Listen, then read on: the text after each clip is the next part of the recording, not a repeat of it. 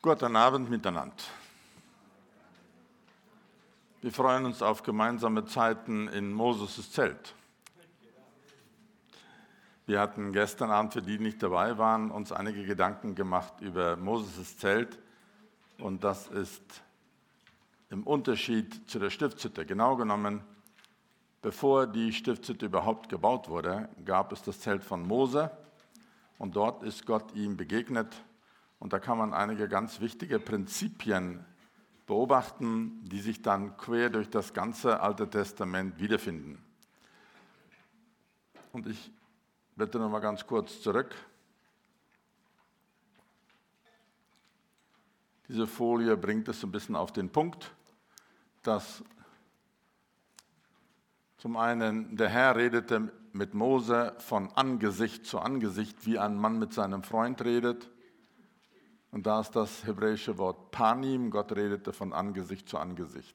Aber im gleichen Kapitel ist 2. Mose 33, 11, ein paar Verse später 2. Mose 33, 20. Da wird die Begegnung zwischen Gott und Mose vorbereitet, die dann auf dem Berg Sinai stattfand. Und da sprach Gott zu ihm, du kannst es nicht ertragen, mein Angesicht Panim zu sehen, denn kein Mensch kann mich sehen und am Leben bleiben. Und so gibt es eine gewisse Spannung, vielleicht auch ein Widerspruch zwischen diesem Vers, du kannst mein Angesicht nicht ertragen und trotzdem steht da, Gott redet mit Mose von Angesicht zu Angesicht. Und im Alten Testament, im Hebräischen, wird diese Spannung nicht erklärt und wird auch nicht irgendwie aufgelöst. Aber dann gibt es die Septuaginta-Übersetzung, das ist die griechische Übersetzung vom Alten Testament. Und da haben die einen Unterschied gemacht und sagen, und er sagte, du sollst mein Angesicht nicht erblicken, denn auf keinen Fall wird ein Mensch mein Angesicht sehen und weiterleben. Also ein bisschen anders übersetzt, aber inhaltlich genau das Gleiche. Und hier wird das Wort prosopon verwendet. Und das haben die dann übertragen und dann ein zweites Wort und das ist das Wort Enopion. Und der Herr sprach zu Mose von Angesicht zu Angesicht, Enopion, wie ein Mann mit seinem Freund redet. Und wie man das versuchen kann darzustellen, was die von der griechischen Übersetzung vom Alten Testament haben den Unterschied gemacht zwischen Gottes Angesicht, Prosopon, und dem Ort vor Gottes Thron, und das ist Enopion. Und äh, dieser Unterschied oder diese Differenzierung zwischen Gottes realem Angesicht und dann dieser Ort vor Gottes Thron, der wird quer durch im Alten Testament durchgezogen und in besonderer Weise kommt das dann im Neuen Testament zum Zuge. Und die neutestamentlichen Autoren haben, wenn man so will, dieses Modell eins zu eins übernommen und in vielfacher Weise weiter entfaltet und zu einem Höhepunkt gebracht. Und die Bibel lehrt uns, dass Mose war in seinem Zelt und wenn er hineinkam, dann senkte sich eine Wolke herunter. Und Gott sprach hier in diesem Zelt von Angesicht zu Angesicht, aber eben nicht von Angesicht, sondern Mose erlebte Gottes Inopion. Und das ist ein Modell, das bei Mose im Alten Testament in seinem persönlichen Zelt zu sehen war. Und die nächste große Station, die wir anschauen wollen, ist der König David. Vielleicht will ich noch eins betonen. Dieses Zelt von Mose, das war einfach sein ganz persönliches, privates Zelt. Dort begegnete Gott ihm ohne Bundeslade, ohne Opfer, ohne irgendwelche Ritualien. Er betrat das Zelt und dann kam die Gegenwart Gottes. Und dieses Zelt erlebte Mose, bevor die Stiftshütte errichtet wurde. Man muss das schon sehr genau lesen, um zu wissen, von welchem Zelt ist jetzt die Rede. Ist es jetzt Moses' Zelt oder die Stiftshütte? Denn die Übersetzer machen da keinen Unterschied und benutzen die gleichen Begriffe, die gleichen Worte für Moses' Zelt und die Stiftshütte. Und wo man sich da ein bisschen dran orientieren kann, ist 2. Mose 33. Zu der Zeit gab es noch nicht die Stiftshütte.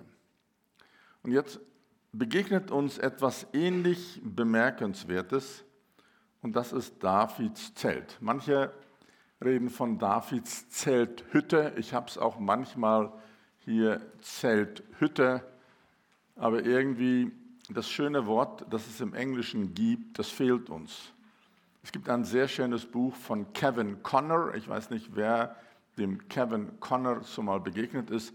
Der hat sich mit verschiedenen Themen sehr intensiv Gedanken gemacht und er redet von, hat ein ganzes Buch geschrieben über The Tabernacle of David. Dachte ich, das ist doch nun ein edles Wort. Also Zelthütte klingt so ein bisschen so ein ramscheriger Stelle und der Tabernacle, das klingt doch so ganz edel. Also ich würde jetzt am liebsten sagen, das Tabernakulum Davids, aber nun weiß ich nicht, das gibt es wahrscheinlich im Deutschen nicht. Deswegen schreibe ich mal da Davids Zelt. Nach dem David von allen Stämmen, Nordreich, Südreich, zum König erwählt wurde, dann machte er Jerusalem zu seiner Hauptstadt. Und eines der ersten sozusagen Amtshandlungen, die er machte, er brachte die Bundeslade, die zu der Zeit, es gab verschiedene Standorte, aber wohl der wichtigste war in Silo. Dort war die Stiftshütte und da brachte er die Stiftshütte die ließ er dort, aber er brachte die Bundeslade nach Jerusalem. Und es wird sehr ausführlich berichtet, also ungefähr um das Jahr 1000 vor Christus. Also grob weg 1000 Jahre oder vielleicht 500, zwischen 500 und 1000 Jahren nachdem Mose Gottes Gegenwart begegnet hat, jetzt 1000 Jahre vor Christus. Da steht dann hier, das ist nur ein Vers, habe ich da hervorgeholt, 1. Chronik 16. Und sie brachten die Lade Gottes, das ist die Bundeslade, hinein und stellten sie in die Mitte des Zeltes, das David für sie aufgeschlagen hatte. Erstmal hier, ja, das ist eine künstlerische Darstellung, habe ich irgendwo im Internet gefunden. Anders als die Stiftshütte war dieses Zelt von David nicht irgendwo was Besonderes mit besonderen Tüchern und Segeln und schöner Symbolik. Das war einfach nur ein Zelt, ein ganz einfaches Zelt. Aber das Erste, das Besonderes war, es gab die Stiftshütte, nee, äh, die Bundeslade, die von der Stiftshütte hierher gebracht wurde. Und das Zweite ist, jeder hatte Zugang. Während in der Stiftshütte und später im Tempel, da gab es total abgemessene Ritualien das gewöhnliche Volk, das wären wahrscheinlich du und ich dann gewesen im Alten Testament. Wir durften nur im Vorhof. Und die Priester durften ins Heiligtum. Und nur der Hohepriester ins Allerheiligste. Und im Allerheiligsten stand die Bundeslade. Und jetzt ist das schon etwas sehr Besonderes. Jetzt baut David ein Zelt auf, das ist genau an dem Standort, wo dann später der Tempel gebaut wurde, und stellt die Bundeslade hin. Und hier kann jedermann jetzt zur Bundeslade Zugang bekommen. Das ist etwas ganz Einmaliges. Und zwar für 40 Jahre stand dieses Zelt da. Dann die nächste Generation, das war dann Salomo. Er hat dann dieses Zelt abgerissen und den Tempel gebaut und dann wurde die Bundeslade in den neuen Tempel gestellt. Aber für 40 Jahre, also in so einer Übergangszeit, war das der Ort der Anbetung. Und ein Großteil der Psalmen sind geschrieben worden im Blick von diesem Zelt. Und David hat, hier steht irgendwo die Statistik, ich weiß nicht wie viel, etwa 3.000 oder 4.000 Sänger gehabt. Also David hat ein Verständnis gehabt, Gott freut sich über Lobpreis und zwar 24-7. Und hier waren also Priester und Leviten, die da auch gedient haben, aber viele, viele, viele Sänger und Musiker. Und die haben dann auch neue Lieder geschrieben, also viele, ich will nicht sagen alle, aber ein Großteil der Psalmen, so wie sie heute in unserem Buch der Psalmen sind, sind in diesem Rahmen entstanden. Und äh, David hatte dann Musiker und er hat auch prophetische Musiker, die haben also prophetisch gesungen. Es ist erstaunlich, dass zum einen stehen diese Sachen im 1. Chronik und 2. Samuel, aber die werden in guten Theologiebüchern fast gar nicht beachtet. Ich versuche immer so in Bibelkommentaren zu lesen, was sagen denn die klugen Leute in den Hochschulen. Das Zelt David kommt in fast keinem renommierten Theologiebuch alttestamentlich vor. Überhaupt nicht. Das, das nimmt die Theologie nicht wahr. Finde ich doch sehr seltsam. Aber in den letzten Jahren, vielleicht letzten zwei, drei Jahrzehnten, vielleicht vier, sind ja diese IHOP, International House of Prayer, die sind mit großem Segen, hauptsächlich wahrscheinlich von Kansas City kommend, sind die auch in der Schweiz und in Deutschland etabliert und überall werden jetzt solche Gebetshäuser eingerichtet. Und die meisten von diesen Leitern von den Gebetshäusern haben sich intensivst mit Davids Zelt befasst. Also zwei Beispiele. Das eine ist Mike Chance. Wer weiß, wer Mike Chance ist? So Bad Gandersheim, ein enorm begabter Musiker und die haben da Musik aufgebaut und so. Und er hat ein Buch über das Zelt geschrieben. Das andere ist Rainer Harter, vielleicht nicht so bekannt wie Mike Chance, der leitet das Gebetshaus in Freiburg, hat auch ein Buch darüber geschrieben und verschiedene andere. Richtig gute, sauberes Bibelstudium, was die gemacht haben. Was steht denn in der Bibel? Und zum Beispiel werden dort solche Fragen behandelt. Warum brachte David die Bundeslade nach Jerusalem? Also die Antwort ist letztendlich sehr einfach. Das hätten wir uns alle denken können. Weil die Herrlichkeit Gottes da ist. Und er wusste, ohne Herrlichkeit Gottes geht gar nichts. Deswegen hat er zwei Dinge gemacht. Das erste ist, er hat ein Zelt aufgerichtet, wo es praktisch keine Ritualien und keine Grenzen und keine Richtlinien gab. Und jeder konnte dahin und die Herrlichkeit Gottes war da. Und er wusste, dass die Herrlichkeit Gottes ist der Schlüssel. In der Herrlichkeit Gottes ist ja vielleicht ein Begriff, der sagt, die manifestierte, erlebbare Gegenwart Gottes. Und er wusste, er kann dieses ganze Land und das Reich nicht regieren, ohne dass die Herrlichkeit Gottes da ist. Also noch lange bevor der Tempel gebaut wurde, hat er dieses Zelt errichtet und die Bundeslade hingebracht. Was wir da ein bisschen mitnehmen wollen, ist 1. Chronik 16, Vers 7. Damals, an jenem Tag, jenem Tag ist der Tag der Einweihung von diesem Zelt Davids, von diesem Tabernacle of David. An jenem Tag trug David zum ersten Mal dem Asaf und seinen Brüdern auf, den Herrn zu preisen. Also man könnte sagen, Asaf war wohl einer der Lobpreisleiter. Also es gibt bestimmt hier unter uns Leute, die ein ganzes Stück mehr davon verstehen als ich. Ich weiß da nur so Bruchteile. Also Asaf und verschiedene andere, die waren zum einen enorm gute Musiker, aber zum anderen noch viel wichtiger, die waren sehr prophetisch begabt. Und die haben fortwährend prophetische Lieder gesungen vielleicht auch manchmal prophetische Handlung ausgeführt. Und jetzt bei der Einweihung von diesem Zelt oder Zelthütte, da gibt David dem Asaf den Auftrag. Und da schreibt er einen Psalm. Nun ist das Ziel nicht für heute Abend, diesen Psalm in Einzelheiten durchzuarbeiten. Äh, das würde wahrscheinlich ein recht intensives Bibelstudium sein und besonders euch Lobpreiser möchte ich ermutigen, lest das mal.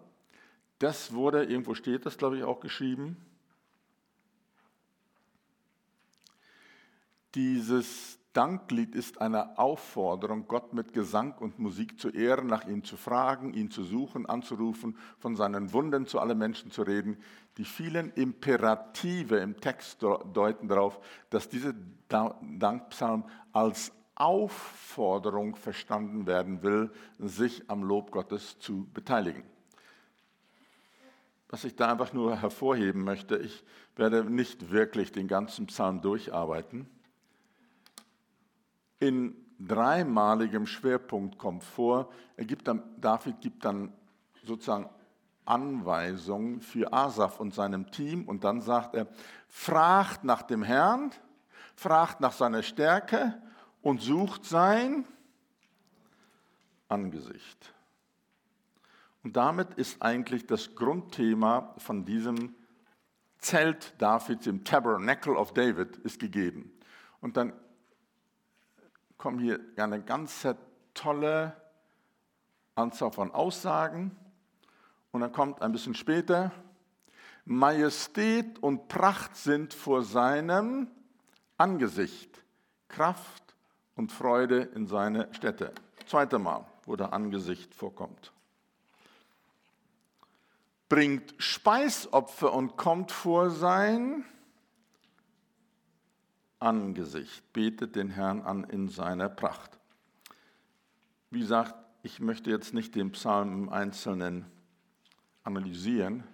Man kann ziemlich schnell den Schwerpunkt herausarbeiten und sagen, das erste Mal, wo das Angesicht vorkommt, richtet David die Aufforderung an das Volk Israel. Fragt nach dem Herrn und seiner Stärke, sucht sein Angesicht. Das zweite Mal, wo es vorkommt, Majestät und Pracht sind vor seinem Angesicht, richtet er diese Aufforderung an die ganze Erde. Und das dritte Mal bringt Speisopfer und kommt vor sein Angesicht und da richtet er es an die Völkerstämme oder an alle Nationen. Das heißt, es findet da wie eine Erweiterung statt. Zu Anfang sagt er zum Volk Israel, geht ihr hin und sucht das Angesicht Gottes. Und dann weiter sich auch sagt, und alle Nationen sollen Gottes Angesicht suchen. Und am Ende sagt er, und die ganze Erde soll Gottes Angesicht suchen. Also genau genommen ist das ein enorm prophetischer Psalm, der bis in unsere heutigen Tage Gültigkeit hat. Und das wird von diesen Leitern von den Gebetshäusern sehr bewusst wahrgenommen und umgesetzt und sagt, Gott hat das Volk Israel, aber auch die ganze Erde aufgefordert, ihn zu loben, zu preisen, aber in besonderer Weise sucht sein Angesicht, sucht sein Angesicht, sucht sein Angesicht. Ich möchte mal wiederholen, was ich gestern gesagt habe. Panim, Angesicht im Alten Testament, war eine Kurzform für Gottes manifestierte Gegenwart. Der Herr segne dich und behüte dich. Der Herr lasse sein Angesicht leuchten. Also die haben es nicht nur als nette, fromme Floskel so mal hingeplappert, sondern die wussten, man kann Gottes Angesicht erleben. Gottes Angesicht strahlt, leuchtet über uns. Weißt du, das ist eines der Themen, die mich die ganze Zeit beschäftigt, zum Thema Gottes Herrlichkeit und Angesicht. Ich stelle mir vor, dass Leute kommen hier in die Gemeinde rein und sagen, boah, das ist so anders hier. Anders wie? Die Farben, ja, die sind ganz okay. Und die Musiker, ja, die, die, sind auch sehr gut, okay. Aber hier ist bei euch was anderes. Was die nicht wissen, die können es nicht benennen. Sie werden angestrahlt von Gottes Herrlichkeit, von Gottes Angesicht. Und das verändert Menschen mehr als alles andere. Und es gibt da einige sehr schöne Beispiele. Und jetzt sagt David sucht danach, preist ihn, bringt ihm Ehre in diesem Zelt. Also könnte man sagen, das Zelt von David war der Inbegriff von einer Begegnung mit Gottes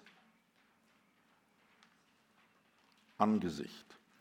Und der Schlüssel, den David herausgefunden hatte, war, Lobpreis und Anbetung. Was war der Schlüssel bei Mose? Mose ging ins Zelt und was geschah dann? Die Wolke der Herrlichkeit kam runter.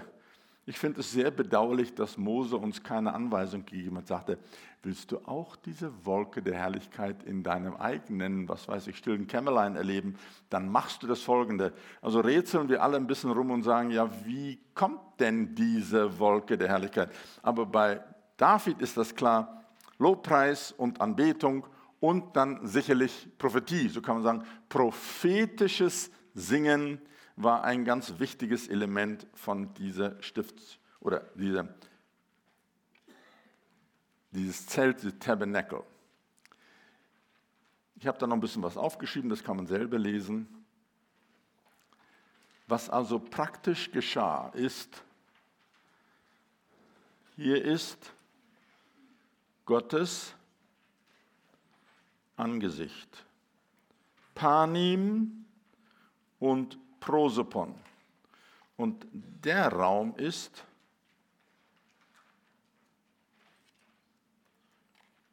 Inopion.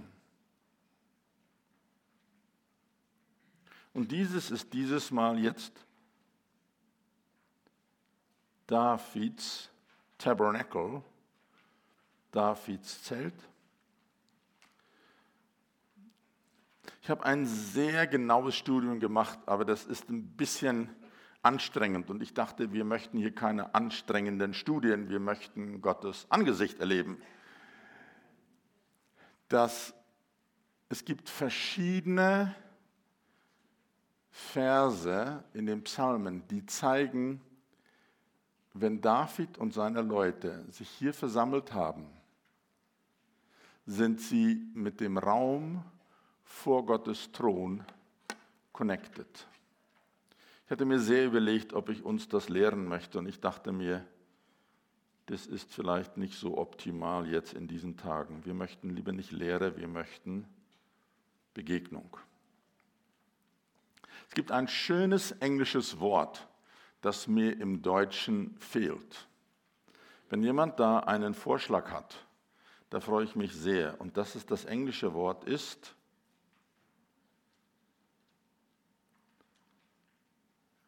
encounter.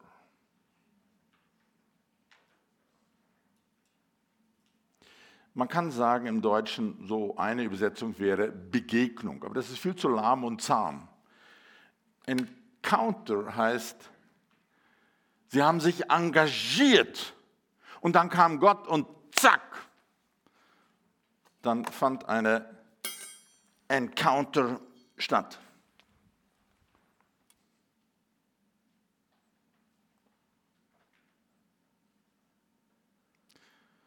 Im Moment,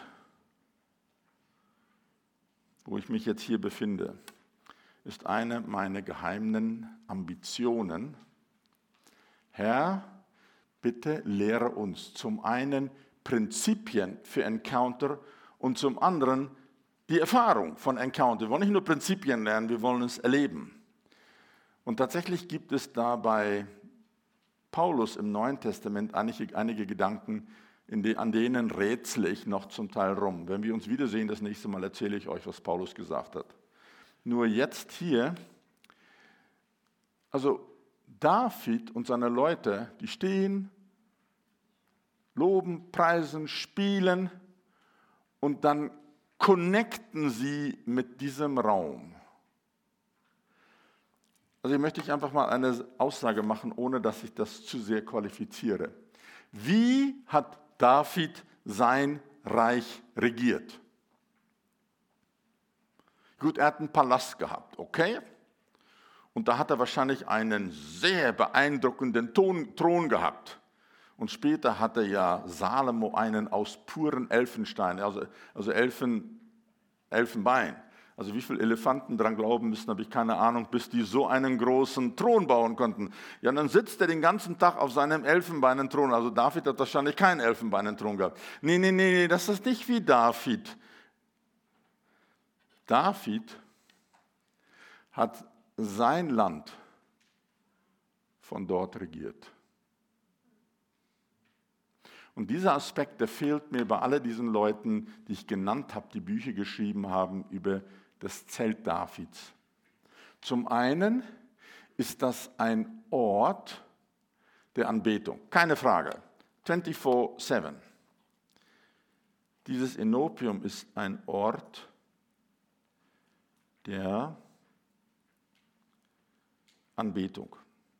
Wir haben einen Lobpreisleiter, vielleicht möchtet ihr ihn irgendwann mal einladen, das ist der Marco Schulz. Und der hat sich mit diesen Art Dingen intensivst beschäftigt. Und unter anderem eines sozusagen seiner Hobbys ist, er befasst sich mit den Wüstenvätern. Und die Wüstenväter hatten zum Teil Lobpreis und zum anderen kann man vielleicht sagen kontemplatives Gebet. Die waren einfach nur still in Gottes Gegenwart. Nur so eine Story, der hat mir mal erzählt, er hat dann herausgefunden, also die Wüstenväter haben so im, was weiß ich, drittes Jahrhundert bis zum achten Jahrhundert schwerpunktmäßig in Ägypten gelebt und haben da, die mussten sich zum Teil auch schützen und sozusagen verstecken und hatten da so Höhlenräume, wo sie sich aufgehalten hatten. Einer von den berühmtesten war der Makarios. Hat jemand schon was von Makarios gehört? Und dann hat der Marco hatte Kontakt aufgenommen mit einem Mönch, modernen Mönch in Ägypten, und er hat ihn eingeladen und gesagt, möchtest du die Höhle von Makarios betreten? Äh, ja, darf man das? Da sagt dieser Mönch zu ihm, das war so vor vielleicht vier, fünf Jahren. Ja, normalerweise nicht. Also deine Frau, die darf nicht mit. Nee, das, das, wir, wir haben nur Männer, Mönche, keine Mönchinnen hier bei uns. Also deine Frau muss zu Hause bleiben. Das tut mir leid, aber dann, naja, was soll ich machen? Frauen sind genauso wertvoll in Gottes Augen wie Männer. Aber damals und so, da muss deine Frau zu Hause bleiben. Und dann hat er da ein paar Bilder gezeigt. Und dann hat dieser Mönch, der sieht so aus, als ob er schon 95 ist, ist hingegangen, hat die Tür aufgeschlossen und da war da ein Raum und oben war so ein kleines bisschen, ist Licht reingeschienen. Und das war der Aufenthaltsraum vom Makarios. Und der hat so ungefähr um das Jahr, sag mal, 500, 600 nach Christus gelebt. Und er sagt, und als er den Raum betritt, da hat die Herrlichkeit Gottes ihn schier überwältigt. Und seit, was weiß ich, 500 Jahren wohnen da keine mehr Menschen mehr drin. Die Herrlichkeit Gottes ist in die Felsen eingezogen. Und er kommt da hinein und der ganze Raum ist gefüllt, wie wir das sozusagen mit Ach und Krach nach stundenlangem Lobpreis so ungefähr hinkriegen. Und mehr als tausend Jahre später ist die Herrlichkeit Gottes immer noch da. Sag ich, okay, die haben ja wohl auch sowas erlebt wie Mose. Und was das Wichtige ist, die Wüstenväter, die, der, der, Vers steht irgendwo im Hebräerbrief. Ich weiß nicht, wenn du die richtige Bibel hast, rechts oben in der Bibel. Ich weiß nicht, ob das äh, Hebräer 10 ist und sagt, wenn wir hier unten Lobpreis machen, dann connecten wir oben mit der Wolke der Zeugen. Kennt, kennt ihr diesen Vers? Müsst ihr mal selber aufsuchen. Und die Wüstenväter haben dann gerechnet, wenn wir hier Lobpreis machen, dann connecten wir mit dem und dann findet eine ganz besondere Form von Encounter statt. Nun will ich nicht sagen, wir müssen das alles nachmimen. Ich will nur sagen, wenn David hier Lobpreis gemacht hat, ist er connected mit diesem Raum hier oben. Zum einen ist es der Ort der Anbetung und zum anderen es ist der Ort der Herrschaft. Und der Aspekt, den vermisse ich bei den Büchern von den genannten Autoren und noch mehrere andere. Ich habe so eine ganze Reihe moderner Bücher, wirklich gute, gute Bücher, die sagen alle nur 24-7 Lobpreis, Lobpreis, Lobpreis, Lobpreis. Stimmt. Aber wenn wir mit diesem Raum, diesem Inopium-Raum connecten, dann kommt der Ort der Herrschaft. Und sie sagen, zu Makarius' Zeiten war, glaube ich, 80 Prozent von Ägypten, waren alle gläubig wiedergeborene, brennende Christen, weil diese Leute da gebetet haben. Also stelle ich mir vor, wir machen hier Lobpreis und draußen fahren die Leute auf ihr Angesicht und suchen Jesus. Das ist doch eine coole Sache. Mal sehen, wie weit David hat von hier sein Reich regiert, nicht auf einem elfenbeinernen Thron. Und davon wollen wir was mitnehmen. Also das sind so die zwei wichtigsten Punkte, die ich hervorheben möchte. Einmal Ort der Anbetung, Anbetung, Anbetung. Und das wird in diesen Tagen echt in einer guten Weise gelehrt und praktiziert. Und das Zweite ist der Ort der geistlichen Herrschaft und Autorität. Ich habe es so ein bisschen zusammengefasst. Was sind so Merkmale von Davids Tabernacle? Das eine ist Ort des freien Zugangs zu Gottes Herrlichkeit. Denn da war die Bundeslade. Und jeder konnte dort hinein, was im Tempel später oder in der Stiftshütte nicht möglich war. Dann ein Ort der Anbetung und des Lobpreises. Also David hatte 288, das steht alles irgendwo im Buch der Chronik, 88 prophetische Sänger, die haben gesungen und prophezeit. Und davon sind dann wohl einige von diesen Psalmen entstanden, die in unserem Buch der Psalmen sind, und 4000 Musiker. Also denke ich mir, dass wir, wir haben noch ein bisschen Entfaltungsmöglichkeit, bis diese Gemeinde auf 4000 gewachsen ist und dann sind es 4000 Musiker. Das ist doch eine tolle Sache. Und die haben prophetisch den, Praxis gehabt, prophetisch zu singen. Und dann sage ich hier Ort der Beratung und Herrschaft. Ich qualifiziere das jetzt nicht mit Versen. Ich habe mir einfach überlegt, ich möchte an diesen Abenden nicht so viele schwere Lehren halten. Das ist Ort der Herrschaft für David und sein Reich. David hat von seinem Zelt aus geistlich die ganze Welt regiert. Vor Gottes Thron. Und der Teil, der fehlt mir noch. Ich würde mir wünschen, dass, deswegen habe ich ein bisschen was von Makarios erzählt, die haben diesen Aspekt verstanden. Dass wenn wir hier singen, wird Gott verherrlicht, aber zur gleichen Zeit, dann findet ein Encounter zwischen hier und Gottes Enopium statt. Und dann wird dieser Encounter, könnte man sagen, eine andere Art, das zu formulieren, ist Connect. Ein Connecting zwischen einem ganz einfachen Zelt, das nicht besonders hergestellt war oder mit besonderer Symbolik und besonderen Zeltplanen. ein ganz einfaches Zelt, aber dort fand der geistliche Kontakt mit der Himmelswelt statt. Noch so ein paar Merkmale. In, dem, in der Zelt, diesem Tabernakel von David, gab es nur einmal ein Brandopfer. Das war am allerersten Tag, als sie dieses Zelt eingeweiht haben. Danach gab es das nicht wieder. Dann ein Ort der freien Zugang zu Gottes Herrlichkeit, ein Ort der Anbetung und Lobpreis. Ich habe da ein paar Verse. Und dann hier ein Ort der Beratung und Herrschaft. Jetzt, nun warum schauen wir uns das alles an? Also es kann doch sicherlich nicht sein, dass wir sagen, ach ja, wie war das alles so schön in der alten Zeit? Nun leben wir heute in einer modernen Zeit. Das Zelt David wird zweimal im Alten Testament, also nachdem David schon lange nicht mehr gelebt hat und regiert hat, haben zwei Propheten Prophetien über Davids Zelt ausgesprochen. Das erste ist Amos 9 und das zweite ist Jesaja 6, Vers 5. Jesaja 6, Vers 5 habe ich für heute weggelassen. Amos 9, Vers 11 und 12 sagt, Amos 9, an jenem Tag, jenem, das solltest du dir irgendwie anmalen. Das spricht von einem ganz besonderen Tag an jenem Tag. Ja, was für ein Tag? Keine Ahnung. Amos, der das geschrieben hat, wirkte 750 Jahre vor Christus, also 250 Jahre nach David.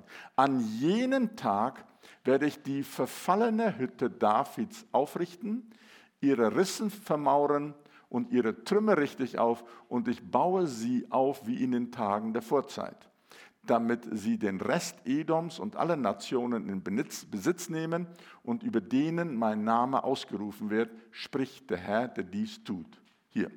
Der Prophet Amos wirkte um ca. 750 vor Christus im Nordreich, zu der Zeit, als Jerobiam König von Israel und Usia König von Juda war. Die geistliche Anbetung, die mit David in der Zelthütte begann, wurde während der Regierungszeit der folgenden Könige nicht fortgesetzt und führte zu einem geistlichen Verfall. Das ist eine ganz tiefsinnige Aussage, auf die wir jetzt nicht eingehen wollen. Als der Prophet Amos davon sprach, dass die Hütte Davids wiederhergestellt werden soll, sprach er von einer geistlichen Erweckung. Das haben die Leute sicherlich nicht verstanden um 750 vor Christus. Die Worte an jenem Tag deuten auf einen ganz bestimmten Zeitpunkt der Wiederherstellung, an dem Gott die Zelthütte wieder aufrichten wird. Also wie machen wir das, wenn die Fernsehsendung dann eine kleine Pause einlegt und sagt, machen Sie jetzt mal zehn Minuten Pause und verpassen Sie die spannende Folgesendung nicht. Lieber Pastor Sammy, ist das gut, wenn wir jetzt eine 10 Minuten Kunstpause machen? Wir müssen uns stärken für das, was jetzt kommt. Ist das gut? Super.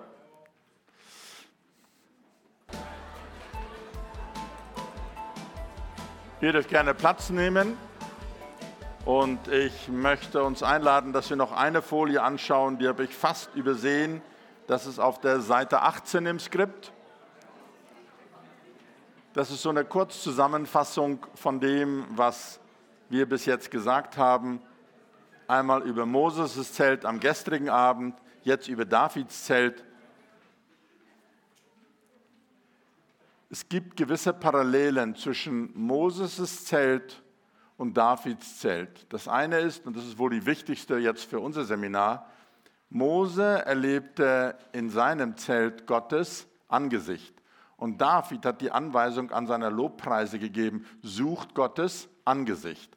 Dann könnte man noch sagen, man könnte hier eine ganze Liste von Zusammenfassungen schreiben. Ein freier Zugang zu Gottes Gegenwart. Ein freier Zugang zu Gottes Gegenwart. Im Gegensatz zu dem Tempel oder der Stiftshütte, wo es keinen, also es ist eigentlich ziemlich frustrierend. Man hört von der Stiftshütte und die Herrlichkeit und die Bundeslade, nur kein Mensch durfte da rein, bis Jesus dann kam. Aber hier freier Zugang, freier Zugang. Und Gott sprach zu Mose, was er sagen sollte. So könnte man auch einen Punkt dahinschreiben und sagen, Geist, der äh, äh, Ort der Beratung und Autorität. Gott hat Mose dort alles gesagt, was er mit dem Volk vorhat und hat Ort der Beratung, Ort der geistlichen Autorität und Herrschaft. Und bei David war das exakt das Gleiche.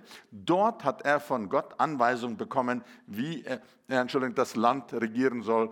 Und dann ein besonderer Punkt, den es beim Mose nicht gab, ist, dass beim Davidszelt war ein Lobpreis, 24-7 prophetischer Lobpreis. Aber vieles von dem, was bei Mose ist, überträgt sich auf das Zelt Davids und Moses Zelt war, bevor die Stiftshütte kam. So könnte man noch eines hinzumalen und sagen, nach Mose gab es dann die Stiftshütte. Und nach David gab es dann den Tempel. Beide waren sozusagen eine Vorstufe für das, was danach kam. Also Moses Zelt war eine Vorstufe, Gott begegnete ihm in direkter Herrlichkeit, später in der Stiftshütte und beim Zelt Davids. 40 Jahre lang hat Gott David direkt dort mit ihm kommuniziert und später ging dann die Bundeslade und alles rüber auf den Tempel. Das soweit, wie wir gekommen sind. Nun wird die Frage, ja, wieso interessiert uns denn das Zelt? Also rückblickend kann man sagen, Davids Zelt, es ist in gewisser Weise eine Fortführung von Moses' Zelt. Aber jetzt kommen wir ins Neue Testament und da geht es noch ein bisschen intensiver. Ich muss uns ein kleines bisschen über Geschichte was erzählen. Ich gehe mal davon aus, da sind ja etliche Studenten unter uns, die wissen eigentlich schon ziemlich genau Bescheid. Deswegen mache ich das mal knapp. Also hier ist der Ostmittelmeerraum und hier unten ist Ägypten, da ist Jerusalem, da ist Antiochia. Und Paulus hieß ja Saul von Tarsus, da ist also Tarsus. Hier ist Syrien, da Arabien und hier ist Jerusalem. Und in Jerusalem gab es die Ausgießung des Heiligen Geistes und die erste Gemeinde. Und ziemlich bald, nachdem die Gemeinde richtig schön aufgebaut wurde, hat der Onkel Herodes nichts Besseres gehabt zu tun. Der hat dann angefangen, links und rechts die Christen umzubringen. Und da waren ja Petrus, Johannes und Jakobus. Und dieser Jakobus, der wurde innerhalb von dieser Christen, die ersten Christenverfolgung, wurde er enthauptet. Da blieben also noch Petrus und Johannes übrig. Und dann sind viele der Christen hier geflohen. Und die flohen dann gen Norden Caesarea, Damaskus und kamen bis nach Antiochien. Und im Laufe der Zeit ist es ziemlich schnell geschehen, nebst Jerusalem, was sozusagen die Muttergemeinde war von dieser neuen Christenheit, die entstanden ist, war an zweiter Stelle Antiochie das zweite wichtige Zentrum. Und in dieser Gemeinde von Antiochien, da waren verschiedene Leute, die da in der Leiterschaft waren. Das liest man alles Apostelgeschichte 13. Und dann hat diese Gemeinde hat Paulus und Barnabas ausgesandt auf ihre erste missionarische Reise. Und die gingen dann so ungefähr hier in diesen Raum.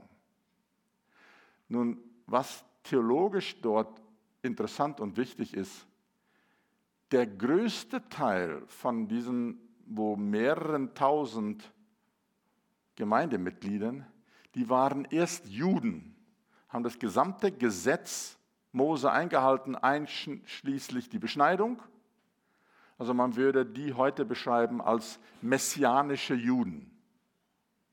Und im Laufe der Zeit kam eine ganze Menge Schriftgelehrte und Priester zum Glauben.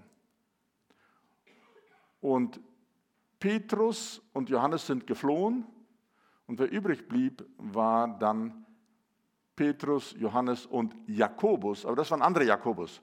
Das war der Halbbruder Jesu. Also nur die ersten paar Kapitel war Petrus sozusagen der Chef von dieser Megachurch, muss also mehrere tausend Mann groß gewesen sein. Und dann hat Jakobus diese Gemeinde übernommen, das war der Halbbruder Jesu. Und die außerbiblischen Berichten sagen, der war ein extrem guter Pastor, Senior Pastor Jakobus.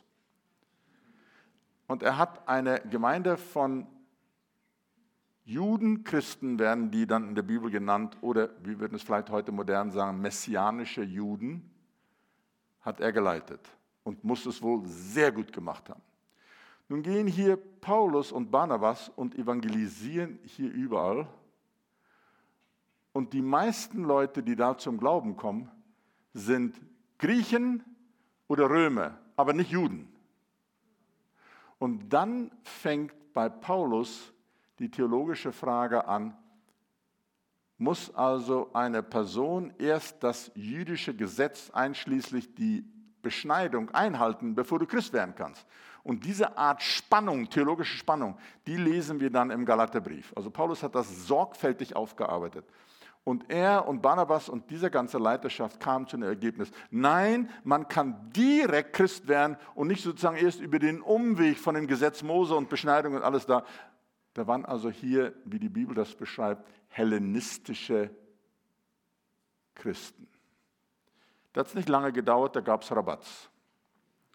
Apostelgeschichte 15. Und einige, das sind jetzt einige aus Jerusalem, kamen von Judäa herab und lehrten die Brüder. Die Brüder sind jetzt die in Antiochien.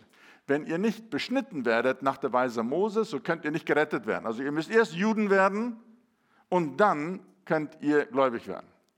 Als nun ein Zwiespalt entstand, das ist noch richtig der Dr. Lukas, der hier mit Höchstform von Höflichkeit formuliert, als nun ein Zwiespalt entstand und ein nicht geringer Wortwechsel zwischen ihnen und Paulus und Barnabas, ordneten sie, sie ist die Leiterschaft von Antiochian, dass Paulus und Barnabas und einige anderen von ihnen zu den Aposteln und Ältesten nach Jerusalem hinaufgehen sollen, wegen dieser Streitfrage. Also spricht sehr für diese Gemeinde, dass sie nicht gesagt haben, wir haben die Salbung, sondern haben gesagt, okay, wir merken, hier ist jetzt Spannung zwischen uns und Jerusalem, haben also eine Delegation unter Paulus und Barnabas haben sie nach Jerusalem geschickt und gesagt, wir müssen diese Sache klären. Kann ein Mensch ohne Beschneidung, ohne das Gesetz Mose gläubig werden, einfach nur so. Und Paulus sagt, ja, das ist ja auch die ganze Thematik vom Galaterbrief, man kann direkt Christ werden und die sagen, nein, du kannst nicht direkt Christ werden. Also zwei unterschiedliche Sichten. Das alles wird in Apostelgeschichte 15 behandelt. Und warum das für uns relevant ist. In vielen Bibeln steht dann das Kapitel Apostelgeschichte 15 unter dem Titel Apostelkonzil. Ob das nun so ein doll gewählter Begriff ist, sei dahingestellt. Zur Lösung des Konflikts in Antiochia wurde eine Delegation unter der Leitung von Paulus und Barnabas nach Jerusalem geschickt, um das Urteil der dortigen Apostel über die Gesetzesfrage einzuholen. Also, dass die nicht selber ihr Ding gemacht haben, sondern sie ordnen sich der Autorität Jerusalem um. Das muss wohl eine brenzlige Situation gewesen sein. Ich habe viele der spannenden Dinge da euch vorenthalten, kannst du selber lesen. Wenn du heute Abend noch eine Räubergeschichte lesen willst, bevor du einschläfst, dann lies mal Apostelgeschichte 15. Und da haben Petrus hat da viel gesagt und Paulus hat viel gesagt und Barnabas hat viel gesagt. Und dann kommt Senior Pastor Jacobus. Also muss ich mir vorstellen, hier sind Schriftgelehrte, Priester ohne Ende, die sagen, alle müssen beschnitten werden. Und da kommt Paulus und Barnabas und sagen, nein, wir erleben das, wenn Gott wirkt, dann erleben die Leute den Heiligen Geist und werden wiedergeboren, ohne beschnitten zu werden. Er sagt, nein, nein, nein, wenn du ein Sohn Abrahams sein willst, dann musst du. Und die sagen, nein, du kannst einfach direktgläubig werden. Und hier in der Mitte steht der Senior Pastor Jacobus. Und der wird jetzt gefragt, nachdem alle ihr Ding gesagt haben. Da steht dann auch, und es wurden nicht wenige Worte gesagt. Also nicht wenige Worte, ist wieder mal der Lukas, der das so schön, Lukas war ein Harmoniebedürftiger. Er wollte eigentlich nicht sagen, es gab Morzenkrach. Er sagt nur, die haben nicht wenig Worte gewechselt. Also eigentlich ist das Morzenkrach. Hier sind die Schriftgelehrten und die Priester und da sind Paulus und Barnabas. Und als jeder sein Ding gesagt hat, lies das mal, wenn du heute Abend noch eine ruhige Minute hast.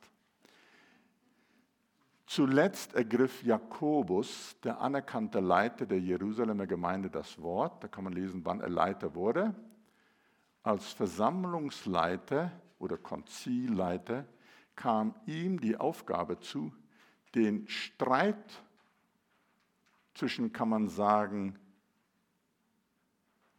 messianischen Juden und gewöhnlichen Christen nach einem Wort aus der Bibel zu schlichten. Als Schriftbeweis zitiert er den Propheten Amos. Jetzt habe ich das Zitat. Und hiermit stimmen die Worte der Propheten überein, wie geschrieben steht. Nach diesem will ich zurückkehren und wieder aufbauen das Zelt Davids, das verfallen ist, und seine Trümmer will ich wieder bauen und sie wieder aufrichten, damit die übrigen Menschen den Herrn suchen und alle Nationen, über die mein Name aufgerufen ist, spricht der Herr, der dies tut, was von jeher bekannt ist. Er zitiert also, ich blättere schneller zurück, ihr braucht das nicht machen. Er zitiert also Amos 9, Vers 11 bis 12. Und wenn man das millimetermäßig anschaut, dann hat Onkel Dr. Lukas das ziemlich äh, freigebig wiedergegeben. Also das ist nicht so das exakte Zitat. Darüber haben sich die hohen Theologen viele Gedanken gemacht. Also um diesen Konflikt zu lösen zwischen messianischen Juden und normalen Christen zitiert er Amos. Ich habe mal die Highlights hier herausgeholt. Und hiermit stimmen die Worte der Propheten überein. In diesem Fall ist das erstmal Amos. Nach diesem will ich zurückkehren und ich will wieder aufbauen das Zelt Davids, das verfallen ist. War das Zelt Davids verfallen? ja, zum einen wurde ja der Tempel gebaut, aber zum anderen geistlich, was da bei David geschehen ist, mit Lobpreis, Anbetung und Gottes Gegenwart erleben, das war alles verloren gegangen. Das Zelt aufbauen und seine Trümmer will ich wieder aufbauen und sie wieder aufrichten. Ich habe so ein bisschen was dazu geschrieben. Was das für uns bedeutet, Davids Zelt und was sich da abspielt, ist Modell für die neutestamentliche Gemeinde. Was David dort erlebt hat oder, wenn man so will, installiert hat mit 24-7 Lobpreis und den Aspekt, den möchte ich doch immer wieder betonen, mit der geistlichen Autorität, das wurde wiederhergestellt. Und Pastor Jacobus sagt, jetzt haben wir zwei Fraktionen. Hier sind die Schriftgelehrten und Priester und dort sind Paulus und Barnabas. Aber alle werden sich treffen in einem Raum. Und wie heißt der Raum? Davids Zelt. Und das ist das Modell für die neutestamentliche Gemeinde. Was ich einfach für heute so mehr oder weniger, um es auf Fast Forward zu setzen, nicht hier, ich habe es nur ganz kurz genannt. Gott sagt nicht, ich werde die Stiftshütte wiederherstellen. Er sagt, ich werde Davids Zelt wiederherstellen. Die Stiftshütte ist nicht, ist nicht, ist nicht, ist nicht das Vorbild für die neutestamentliche Gemeinde. Warum? Bei der Stiftshütte kamen die Menschen nicht in Gottes Herrlichkeit hinein. Da mussten sie vorbleiben. Nur der hohe Priester konnte hinein. Die Stiftshütte ist ein Modell für das gesamte Erlösungswerk Jesu. Deswegen lohnt es sich, die Stiftshütte zu studieren und jedes einzelne, das Opfer und Blut und Waschungen und was da alles war, das sind alles Bilder für das Erlösungswerk Jesu. Aber es ist nicht ein Bild für die Gemeinde. Davids Zelt ist das Modell für die neutestamentliche Gemeinde. Das Einzige, was uns jetzt ein bisschen fehlt, ist die Bundeslade. Also ich wünschte, es gäbe irgendwo eine Anweisung von Paulus, sagt, Leute, wenn du eine Gemeinde gründest, das Erste, was du machen solltest, du solltest dir eine Bundeslade bauen. Schade, gibt so einen Auftrag nicht. Aber man könnte vielleicht heutzutage sagen, der Geist der Herrlichkeit, der Heilige Geist, wir brauchen heute kein Objekt mehr, sondern der Heilige Geist füllt den Raum mit Gottes Herrlichkeit. Deswegen brauchen wir jetzt nicht hier eine Bundeslade, aber alles andere ist das Gleiche und stimmt genauso.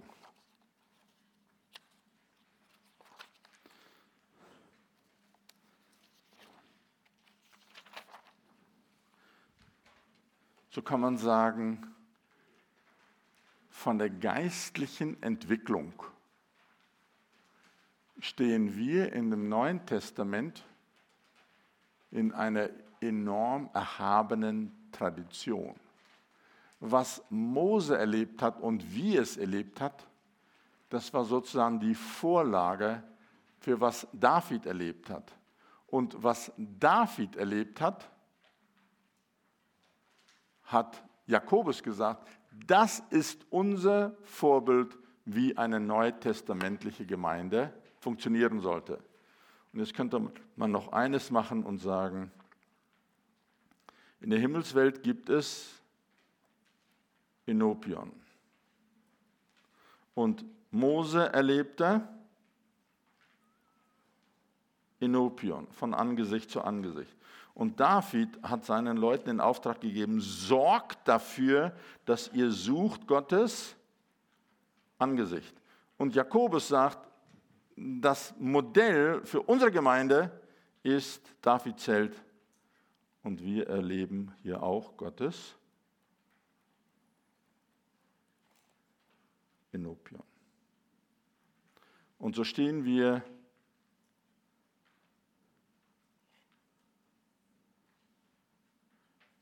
in einer erhabenen Tradition. Man kann sagen, so grob weg, Mose erlebte Gottes Enopium so ungefähr 1500 Jahre vor Christus.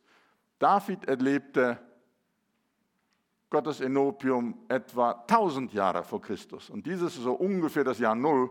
Und jetzt sind wir schon 2000 Jahre weiter. Es hat sich nichts geändert. Wir stehen in dieser gleichen Tradition. Und jetzt wissen wir, wir dürfen damit rechnen, dass wir Gottes Enopium erleben. Ist das gut so? Mal sehen, ob es da noch irgendwas gibt, was ich sagen sollte. Ich habe es ein bisschen kurz geknapp, knapp gemacht. Ich habe hier nur ein paar Verse. Mehr oder weniger zur Vollständigkeit gehört eigentlich eher in das vorige Kapitel. Beispiele von Enopion in den Psalmen bei David. Dient dem Herrn mit Freuden, kommt vor sein Angesicht Enopium mit Jubel. Also was dürfen wir davon mitnehmen? Enopion ist ein Ort der Freude und des Jubels. Also wir würden uns freuen, wenn Gottes Freude heute Abend hier unter uns Gestalt bekommt. Dann von ganzem Herzen suche ich dein Angesicht, verzeih mir doch, wie du es versprochen hast. Die persönliche Gottesbeziehung, ich habe da die Basisbibel gewählt, die sagt das gut. Von ganzem Herzen suche ich dein Enopion. Da kann man sagen, aha, David hat also Gottes Enopion gesucht. Heißt, er hat sich engagiert, um Gottes Enopium zu finden. Psalm 106, da gedachte er dann, sie auszurotten. Das ist jetzt Gott, der zornig war auf das Volk Israel. Wäre nicht Mose gewesen sein Erwählte, der trat in die Bresche vor ihm. Das ist nur sehr bedauerlich, aber da steht Inopium. Siehst du, der hätte Angesicht stehen müssen, um seinen Grimm und Verderben abzuwenden. Inopium ist der Ort der Fürbitte. Und dann auch hier ganz strube Geschichte, Psalm 9, Vers 20. Steh auf, Herr, dass nicht der Mensch Gewalt habe, mögen gerichtet werden die Nationen vor deinem Enopium. Das sieht man dann tatsächlich alles verwirklicht im Buch der Offenbarung. Und dann, dann, dann, sieht man, wie das nun wirklich, dieses Gericht stattfindet. Das sind so ein paar Beispiele. Es geht also um wesentlich mehr als nur zu sagen, wir singen und singen und singen 24-7. Nee, da geschehen bei Enopium zum Teil recht intensive Geschichten, die Gottesbeziehung Fürbitte und auch der Ort des Gerichts, sprich geistliche Autorität. Aber das wäre einfach mal so ein Vorausschau, was man sich für eine Gemeinde vorstellen kann, wenn wir dieses Modell nehmen. Das heißt, wir lernen von David eine Menge gute Sachen. Und Davids Zelt war ein Ort des Lobpreis und Anbetung, ein Ort der Fürbitte, ein Ort des Gerichts, ein Ort der persönlichen Beziehung, ein Ort der Herrschaft und vieles mehr. Und das sollte die neutestamentliche Gemeinde auch erleben. Das werde ich irgendwann mal Rainer Harte, den kenne ich ganz gut, mal sagen, er soll noch doch das, die, das Zelt Davids noch genauer studieren. Da gibt es noch eine ganze Menge, man tut nicht nur 24-7 singen und singen und singen, sondern das ist eine ganze Anzahl Sachen, die David hier erlebt hat. Und man kann sicherlich mit gutem Gewinn schauen, das habe ich ja eben auch schon gemacht, Mose. Was Mose und David in Gottes Gegenwart erlebt haben, das ist vorgesehen für uns in der neutestamentlichen Gemeinde. Wie würde Pastor Semmi jetzt sagen, okay, let's go for it. Ist das so? Ja, ich sage mal von mir aus Amen. Ich habe für heute nicht viel mehr zu sagen und möchte das Lobpreisteam bitten.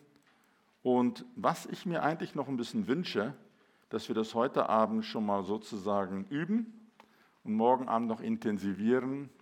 hier sind etliche unter uns, die doch prophetisch sehr begabt sind. Und wenn der Herr dir irgendwas zeigt von Inopion, entweder hier oder in der Himmelswelt oder die Interaktion, jetzt müssten wir einfach das miteinander absprechen. Vielleicht geht ihr zu Pastor Semmi und sagt, ich habe einen Eindruck und äh, Pastor Semmi, wann würdest du das finden, dass wir das gut finden, wo wir den einbringen können? Siehst du, wenn wir, nicht alle von uns haben so eine starke prophetische Sehergabe, aber wenn die, die unter uns so begabt sind, das dann aussprechen, dann hilft es uns alle wahrzunehmen, was ist Gott dabei, in der unsichtbaren Welt zu wirken. Das Team darf nach vorne kommen. Will ich nochmal eine Frage stellen als das Lobpreisteam vorhin um halb acht anfing zu spielen, da plötzlich spürte ich so ganz sanft, wie die Wolke runterkommt. Wer hat das auch gespürt? Oder vielleicht während dem ganzen Lobpreis? Einzelne. Ja, also ich denke, das ist nicht nur ein Sonderfall, sondern ein Allgemeinfall. Ich denke, Gott hat es für uns alle vor. Also wer jetzt die Vorstellung, achte einfach mal drauf, achte mal drauf. Sag, Herr, entweder öffne mir die Augen. Manche spüren Gottes Gegenwart körperlich, dass sie es an ihrem Körper spüren. Manche sehen es. Vielleicht hören manche das. Aber dass wir uns innerlich darauf einstellen. Ihr schon mal anfangen zu spielen. Ich bete noch ein Gebet. Ist das gut? Vater, wir danken dir für das, was du bei Mose gewirkt hast, was du deinem König David an Einsichten über die unsichtbare Welt gelehrt hast. Und danke, Herr, dass wir in der Tradition vom König David stehen dürfen. Vater, ich bete, dass du durch deinen Heiligen Geist auch jetzt kommst heute, uns diese Wahrheiten erklärst und zugänglich machst. Herr, wir möchten Inopium erleben als ein Ort der Liebe, dass wir dich von ganzem Herzen lieben können. Wir möchten das erleben als ein Ort der Freude, der Gunst in Gottes Gegenwart. Wir möchten das erleben als ein Ort der Autorität.